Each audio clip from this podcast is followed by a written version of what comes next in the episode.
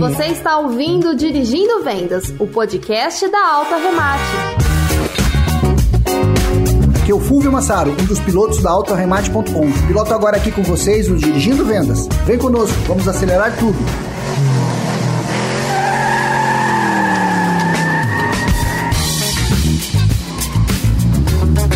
Agora o Dirigindo Vendas. Esse episódio é em parceria com a ABLA, Associação Brasileira das Locadoras de Automóveis. Estou aqui com o nosso amigo Paulo Miguel Júnior, presidente da associação. Paulo, bem-vindo mais uma vez aqui no Dirigindo Vendas.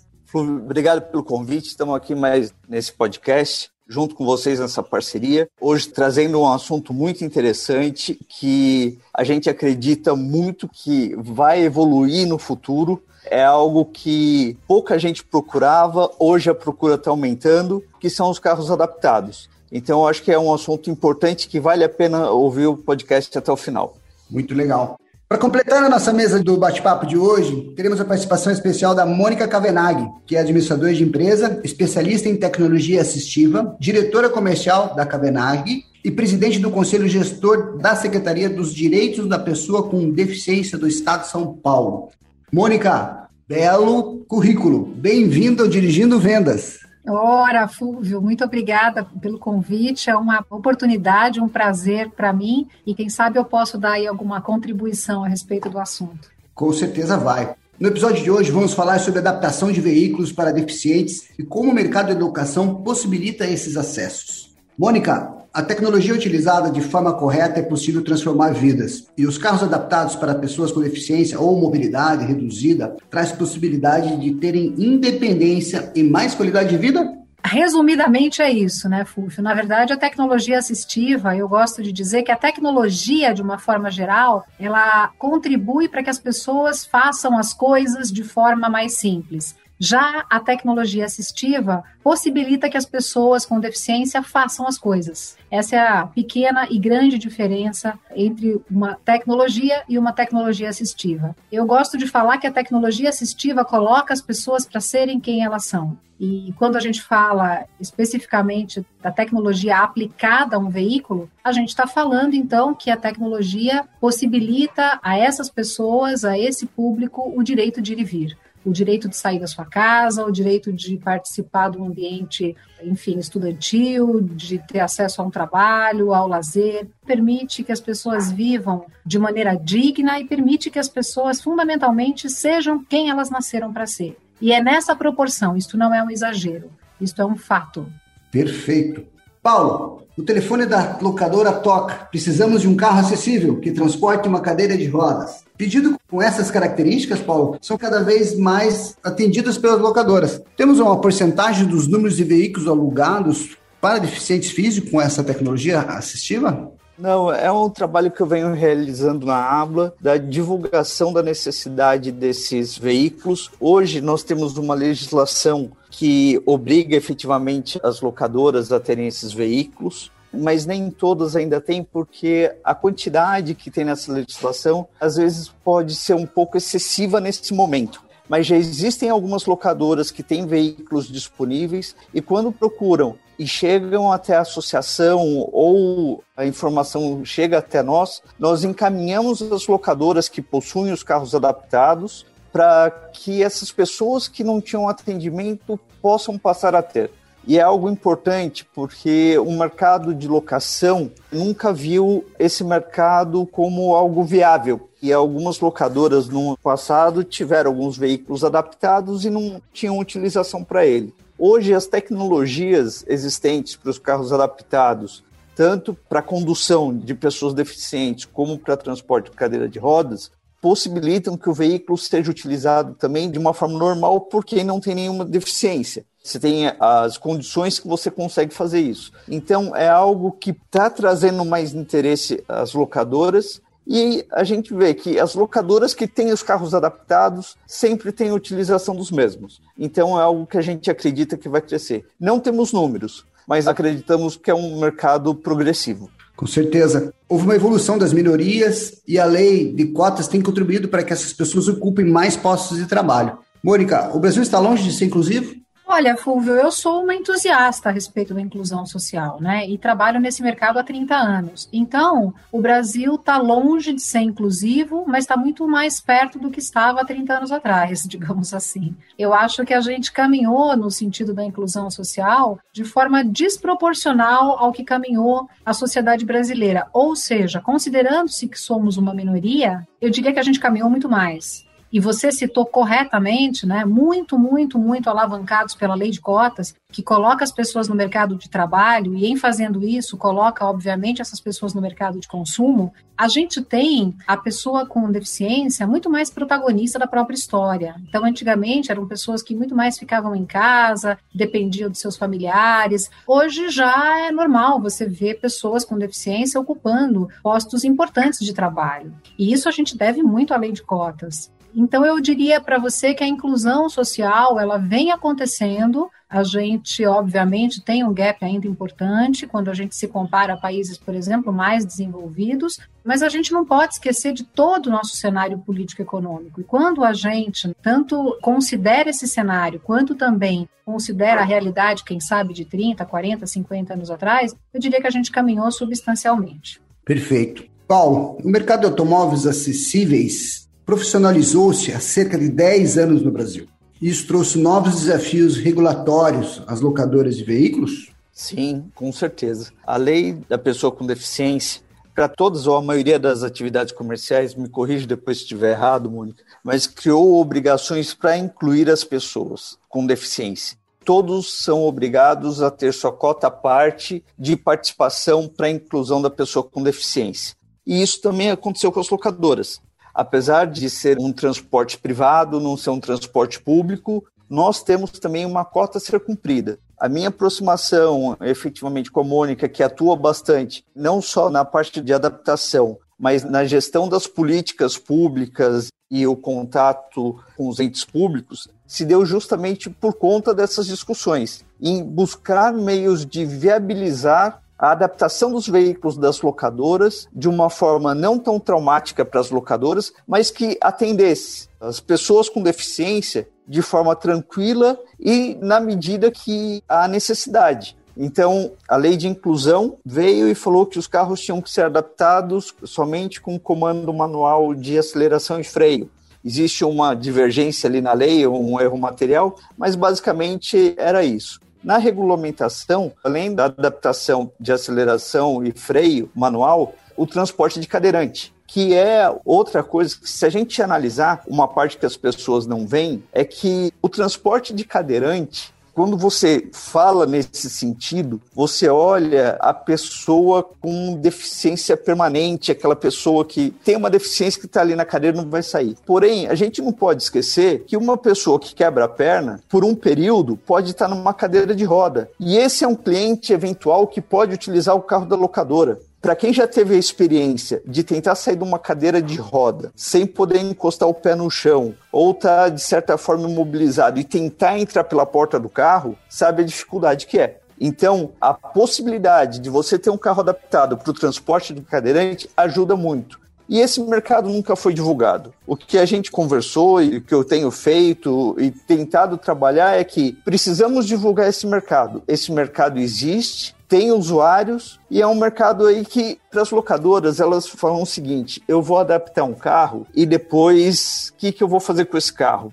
Esse carro vai desvalorizar, eu não vou conseguir revender ele. É aquela velha história que a gente tinha com carro blindado no passado: ah, eu vou blindar o carro, depois vira um mico na minha mão. A concepção que as locadoras têm a respeito do carro adaptado é essa. Porém, elas desconhecem todo um mercado secundário de veículos usados adaptados que funciona tão bem quanto o veículo de carro não adaptado, com sua valorização, com todos esses aspectos. Então, até esse podcast é bom para a gente poder divulgar isso e falar que existe, porque as pessoas não conhecem. Levando em consideração isso, Paulo, é obrigatório ter carros para alugar com essa adaptação. E o artigo 52, ele aponta que as locadoras têm essa obrigação. Isso não vai atender 2 milhões e meio de cadeirantes no Brasil, e a gente vê, inclusive aqui no blog da Mônica, que eu estou olhando aqui, tem demandas aqui no passado, mas tem de Uber questionando se consegue adaptar para ele, né? Ou seja, não é a Mônica que vai adaptar para o Uber, é a locadora. Então, é suficiente? É pouco? Essa equação de 5% talvez seja pequena? É, eu acho seguramente é pequena, mas o bacana, a lei existe, você citava agora o artigo 52 da Lei Brasileira de Inclusão, a legislação existe, mas muito mais do que legislação, muito mais do que lei, muito mais do obrigatoriedade, eu sempre prefiro falar de mercado. Então, a meu ver, esse mercado ele passa a se autorregular. Eu acho que o grande desafio é a gente romper essa barreira das locadoras enxergarem efetivamente esta como uma oportunidade e não uma ameaça, né? não uma obrigatoriedade. Eu acho que essa é a barreira importante da gente vencer. Essas pessoas elas estão aí no mercado de consumo e elas demandam por esse serviço. O Paulo, agora há pouco, falava da questão dos veículos usados. Esse é um excelente exemplo. Nós, na Cavenag, por exemplo, comercializamos veículos seminovos, já transformados, e nós temos dificuldade de captação desses veículos. A nossa dificuldade não é a venda do veículo, é a captação desse veículo. E, aliás, esse é um momento de mercado fantástico, porque nós estamos sem isenção de impostos, né? Normalmente, as pessoas com deficiência, elas gozam do direito de adquirir veículos zero quilômetros com isenção de impostos de IPI e de CMS, e hoje, infelizmente, pelo teto de valor de compra desses veículos, essa isenção, apesar de existir, ela é inócua, porque não existem veículos no mercado até o valor de 70 mil reais, que é o valor teto para se usufruir desse direito. Então, este é um momento fantástico de se trabalhar a locação, seja por assinatura ou seja por varejo, desses veículos, porque essas pessoas precisam ir e vir e essas pessoas não é um momento interessante delas adquirirem o veículo. Então, eu acho que o grande desafio, Fúvio, é a gente enxergar este público como um público consumidor, como efetivamente uma oportunidade de mercado. Perfeito. E como é que funciona a qualidade, né? A questão de qualidade de produto. É preciso que essas demandas por produtos e serviços sejam de qualidade. Porque você pega um carro, como você falou, com essas características que vai passar com certeza dos 70 mil reais.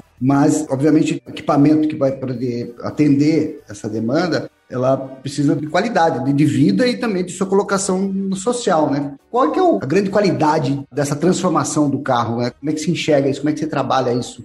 Quando a gente fala nesses produtos, na verdade, são duas categorias, a gente pode dividi-los em duas categorias bem diversas de produtos, na verdade, Fúvio. A gente tem as soluções que são para que a pessoa com deficiência conduza o seu veículo, e aí a gente está falando de acessórios que são até bastante simples, são acessórios que se instalam ali na coluna de direção, enfim, no cockpit ali do motorista, aceleradores e freios manuais, inversão de comandos, enfim.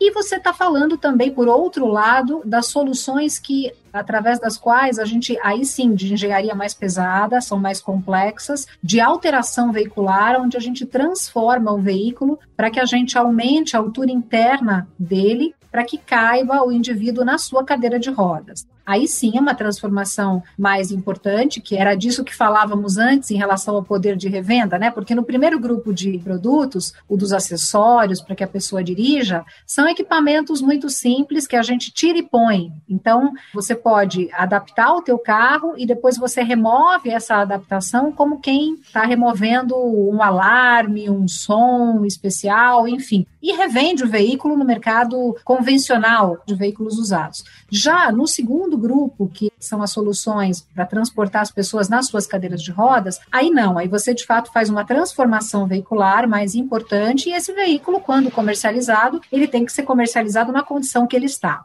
Mas, para que você faça essa transformação, a empresa, na verdade, ela precisa ter um certificado de adequação à legislação de trânsito, ou seja, o CAT, que é um documento expedido pelo Denatran. A gente tem os nossos projetos todos validados pelo Denatran. E a gente muda, inclusive, marca e modelo do carro, o que significa uma responsabilidade técnica importante sobre aquele veículo.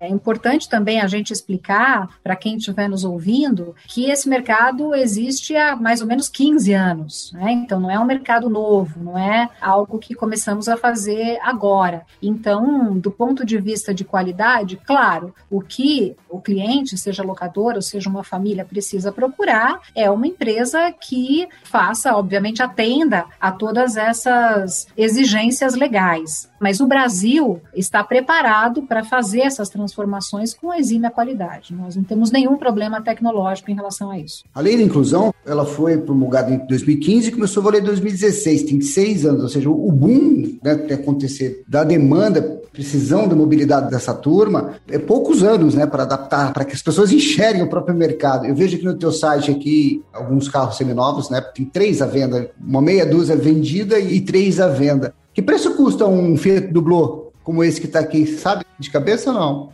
Olha, na verdade, os carros prontos, eles dependem muito do ano, né, de fabricação, enfim. O valor do carro é o valor de mercado, né? Obviamente depende muito do ano, e eu não vou ter isso de cabeça aqui para te dizer, Fulvio. Mas na verdade, é basicamente o valor do veículo, valor de mercado, associado com o valor da transformação. Então, talvez seja interessante aqui eu associar o valor da transformação, que depende muito do modelo, enfim, mas é algo em torno de 25 a 35 mil reais. A grosso modo, nós estamos falando dos carros já transformados. As adaptações para que a pessoa dirija, elas são bem mais econômicas, né? Elas partem aí de 1.500, 2.000 reais. Então, para você adaptar um carro para que ele seja um carro adaptado para o indivíduo dirigir, se gasta aí, dependendo do produto, de 1.500 a, no máximo, aí talvez 5 mil reais. Tirando os projetos especiais para nanismo, para tetraplegias, para deficiências mais severas, de maior comprometimento motor. Perfeito, são mais acessórios, né? Fica mais simples a implementação. Eu acho que é importante falar também, aproveitar, que o número de modelos disponíveis hoje para adaptação para transporte de cadeirante no Brasil é um número restrito de modelos. Acho que nós temos hoje três ou quatro modelos, não sei se chega a isso, né, Mônica, que permitem a adaptação para transporte cadeirante. É isso mesmo, Paulo, correto. Na verdade, nós temos a Spin, a Duster e a Doblo. Basicamente, a nível de soluções técnicas, são dois tipos de soluções. A gente tem o rebaixamento do assoalho, que é o mais bem aceito no mercado, porque ele coloca o indivíduo no mesmo nível de olhar dos demais passageiros, porque ele gera uma sensação de maior bem-estar ao usuário. E temos, ao contrário, a solução de elevação de teto, a elevação de teto se faz exclusivamente na Doblô e o rebaixamento do assoalho se faz na Spin, na Doblô e na Duster. Sendo que desses três modelos, aquele que é comercialmente mais bem aceito é a Spin. A gente tem uma vendagem de longe, assim, maior da Spin. É mais espaçosa e também cabe bastante o gás também, né? Exatamente. As nossas transformações, elas têm uma predisposição para o GNV e também eu, eu entendo que a solução, ela é, na verdade, um casamento. É uma solução, como o próprio nome busca dizer. Então, ela é um casamento entre o modelo do veículo e a solução técnica de transformação. Eu entendo que a Spin acaba sendo talvez um veículo, sobretudo para quem trabalha mais com transporte, aparentemente mais bem aceito. Mas, enfim, nós temos os três modelos à disposição no mercado. Ao contrário, quando a gente fala de adaptações para a pessoa dirigir, aí não, aí como são, de novo, né, acessórios bem simples, então eles são adaptáveis na imensa maioria. Eu diria que até ao contrário, né, é difícil encontrar um modelo de veículo que não vá receber uma adaptação de acelerador e freio manual, enfim, uma adaptação para que a pessoa conduza o veículo. É, são mais acessórios e, sendo automático, praticamente todos devem atender, né? Bom, eu falei um pouco também da estimativa, Mônica, de 2 milhões e meio de cadeirantes no Brasil. Como é que está essa organização de demanda para a mobilidade urbana dessa população? É difícil, né, Fulvio? O que é fácil nesse país, né? Verdade, agora você falou bem. Veja, Fulvio, a pessoa em cadeira de rodas, e o Paulo dizia muito adequadamente antes, a gente tem a péssima mania de quando a gente fala de cadeiras de rodas, a gente pensa imediatamente no paraplégico, no tetraplégico, ou seja, que são as pessoas que têm uma deficiência física que por conta disso são usuários de cadeiras de rodas. Mas quando a gente fala de mobilidade urbana, quando a gente fala de transporte acessível, quando a gente fala de passeio público acessível, de lojas acessíveis, de um mundo acessível, a gente fala de pessoas diversas Então a gente fala de pessoas que estão em cadeiras de rodas porque são de terceira idade, a gente fala de pessoas que estão em cadeira de rodas porque quebraram a perna, porque estão gestantes no último mês de gestação, então quem sabe numa situação de maior repouso. A gente fala de pessoas que claudicam, né, ou seja, mancam, ou seja, são usuárias de uma muleta. A gente fala de mães, por exemplo, com seus carrinhos de bebês que também têm rodas. A gente fala de um universo gigante de pessoas. Então não é à toa que o novo símbolo de acessibilidade da ONU, ele parte do homem vitruviano, ou seja, como uma grande reflexão de quem é o normal, o que é ser normal. Se a gente for colocar todas essas pessoas né, numa estatística, eu pergunto quantos, entre aspas, aqui,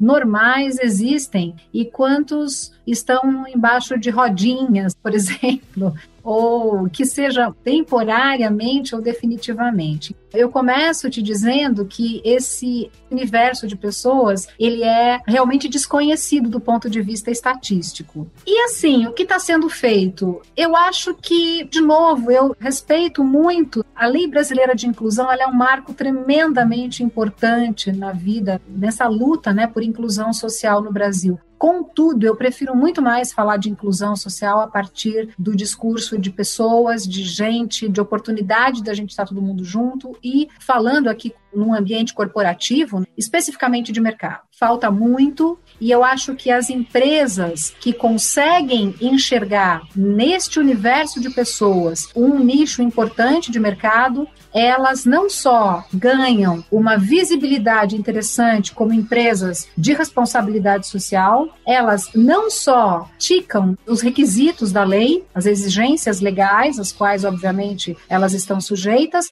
mas elas principalmente abraçam uma nova oportunidade de mercado. Eu tenho falado isso muito para o Paulo. Quem fizer isso na frente vai ter uma vantagem de mercado tremenda. E você falava agora há pouco, né, Fulvio, da questão do tempo da LBI. E você tem razão, e o que é uma tristeza muito grande, porque a lei de cotas aconteceu a mesma coisa. Quando a gente fala que a lei de cotas impactou o mercado, ela não impactou porque ela foi promulgada. Porque, na verdade, quando ela começou a acontecer, digamos assim, ela já existia há mais de 15 anos. Então, foi uma atuação, sobretudo do Ministério Público, que começou a fiscalizar as empresas e começou a fazer a lei de cotas efetivamente sair do papel e acontecer. Que bom! Porém, hoje a gente vê empresas felizes, por exemplo, com pessoas surdas na produção, que são tremendamente mais concentradas e que dão uma produtividade absolutamente maior do que um ouvinte. Então eu me pergunto, quanto tempo essa empresa demorou para perceber isso? Azar do surdo ou azar de todo mundo? É muito mais cultura, né, Mônica? A gente sofre com isso. Exato. A primeira inclusão sempre, Fúvio, é atitudinal. Eu sou muito mais adepta, ao invés da gente estar tá com a LBI embaixo do braço, a gente está com as pessoas à frente dos olhos, sabe assim? Então eu sou muito mais adepta a se enxergar esta oportunidade de mercado e essa questão de responsabilidade social. Belo papo, hein? Vamos para o papo remate. Paulo, entre carros para locação, para ser dirigidos diretamente para os PCDs, né, as pessoas com deficiência, e carros que possibilitem o transporte de pessoas em cadeiras de rodas, qual entre essas modalidades de aluguel é mais procurada hoje nas locadoras? Hoje, o mais procurado nas locadoras é o transporte cadeirante sem dúvida. O número de pessoas habilitadas hoje no Brasil para conduzir veículos adaptados é muito pequeno um levantamento feito pelas entidades do setor é, chegar a um número de 0,43% da nossa frota. Mas eu acho que o que a gente tem trabalhado, o que eu tenho conversado muito com a Mônica, o espírito que a gente tem trabalhado, é justamente a questão de que não se prender à obrigatoriedade da lei, mas sim desenvolver um mercado que necessita. As locadoras estão aí para locar veículos. Essa é a nossa atividade. Se a gente tiver que colocar um veículo adaptado, nós temos que ter um veículo adaptado. Se a pessoa quer um carro com bolinha amarela, a gente vai ter um carro com bolinha amarela. Essa é a nossa atividade, é isso que nós precisamos trabalhar para chegar num ponto a atender todo esse público de uma forma tranquila e coerente. E é isso que eu venho desenvolvendo na Abla, venho buscando em comunicações, venho falando a Mônica vem me ajudando bastante nisso e quando eu falei da gente convidar ela para o podcast, foi justamente por isso. Você viu a aula que nós tivemos aqui a respeito do assunto hoje que é o que nós precisamos desenvolver esse mercado. É um mercado existente, é um mercado bom. Falando aqui que para esse mercado, para o setor de locação de veículo, é um cliente de alta renda, provavelmente porque a locação geralmente é para um cliente de alta renda. Então você começa a minimizar os problemas e você vai ter um público cativo que vai sempre buscar você. E se você sair na frente, você vai ser sempre lembrado. Essa que é o importante minha visão é mais que uma oportunidade de rentabilidade. Eu acho que é a inclusão social. Né? A gente tinha que pensar um pouco com o coração, só com o bolso. Poxa, a gente tem as leis para apertar porque culturalmente não conseguem entender. O Brasil tem muitas falhas e uma delas é realmente de detalhar mercados, né? trazer estatísticas com mais embasamento, até para que a gente como empresário, a gente como pessoa consiga entender onde que a gente pode ajudar, onde que a gente pode ganhar dinheiro. Se olha mercados mais maduros, botar um exemplo dos Estados Unidos, Obama colocou, se não me engano, no primeiro ano, segundo ano da gestão dele, um website onde você consegue ter com informações de cinco meses de atraso, de informações de todos os tipos que você pensar, de detalhes para você montar uma empresa na cidade tal, quais são as oportunidades que tem lá, quantos enfermeiros tem, quantos médicos tem. Então, isso tem muita informação, isso tem muito valor, não só, de novo, em rentabilidade, como também de inclusão social. Então, se olha-se só no bolso, tem que olhar também nessa possibilidade. E como a inclusão veio para ficar e está ajudando a crescer, não tenho dúvida que é uma grande oportunidade de rentabilidade. E como você falou, usou uma vez, ele vai virar cativo, né? Mônica, existem três tipos de carros adaptados para portadores de deficiência física: os equipados com câmbio automático, os equipados com embreagem automática e os adaptados posteriormente conforme a deficiência da pessoa. Quais são os que mais têm procura? Então, Fúvio, na verdade, parte-se normalmente de um carro com transmissão automática, sempre. Então, a base do nosso trabalho para que uma pessoa conduza o seu veículo é sempre um veículo com transmissão de marchas automáticas. E aí, a partir disso, o nosso trabalho é instalar os acessórios que ele precisa para completar a dirigibilidade dele. Como, por exemplo, se ele tem uma deficiência em ambos os membros inferiores, a gente vai instalar um acelerador e freio manual. Né? Então, ele vai acelerar e frear com uma das mãos. Ou, por exemplo, se ele tem uma deficiência na perna direita, a gente instala um acelerador adicional à esquerda, no lugar ali, para a gente poder visualizar onde seria o pedal de embreagem. Mas parte-se sempre de um veículo com transmissão automática de marchas. Automática é a principal facilitadora aí do processo.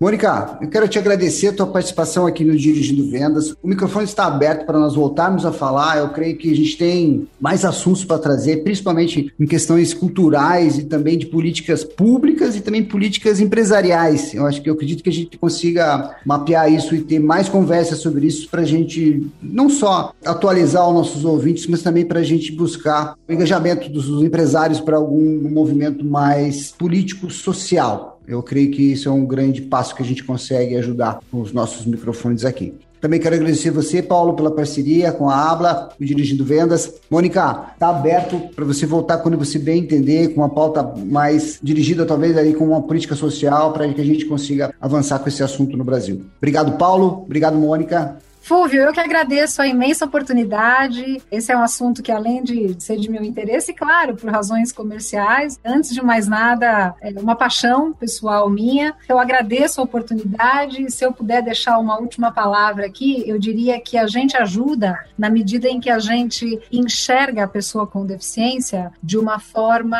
não assistencialista. As pessoas não precisam da nossa piedade, elas não precisam que a gente atue ou tenha qualquer iniciativa por piedade, mas sim por respeito e por entender que isto é importante. Então, por isso é que eu defendo que este mercado deve ser entendido como um mercado. Isso colabora, isso ajuda, isso inclui. De novo, muito obrigada tanto a você quanto ao Paulo Miguel. A Abla tem feito um trabalho, a meu ver, brilhante nessa questão de inclusão social. A Abla teve uma participação bem importante na regulamentação do artigo 52, e isso foi muito importante, o entendimento que a Abla tem desse mercado e a participação absolutamente efetiva efetiva que teve nessa regulamentação. Isso foi muito, muito importante. Então, queria agradecer a vocês por essa oportunidade e me manter, claro, à total disposição. Bom, eu agradecer mais uma vez estar aqui com vocês. Trouxemos uma pauta muito importante. Além de ser um mercado a ser desenvolvido pelas locadoras, é uma causa também que inclui, muito importante. Eu venho trabalhando nela na Abla já há algum tempo e partir para o próximo podcast aí que a gente já tem programado. Mônica, obrigado por você ter vindo, ter participado aqui com a gente. Agradecer mais uma vez e falar que pessoal até a próxima que a gente está aqui.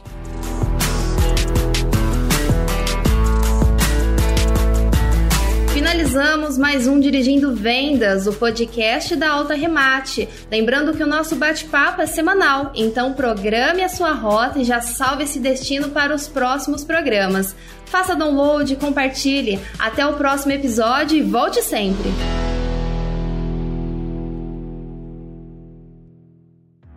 Esse podcast foi produzido e editado nos estúdios da Audio Edge.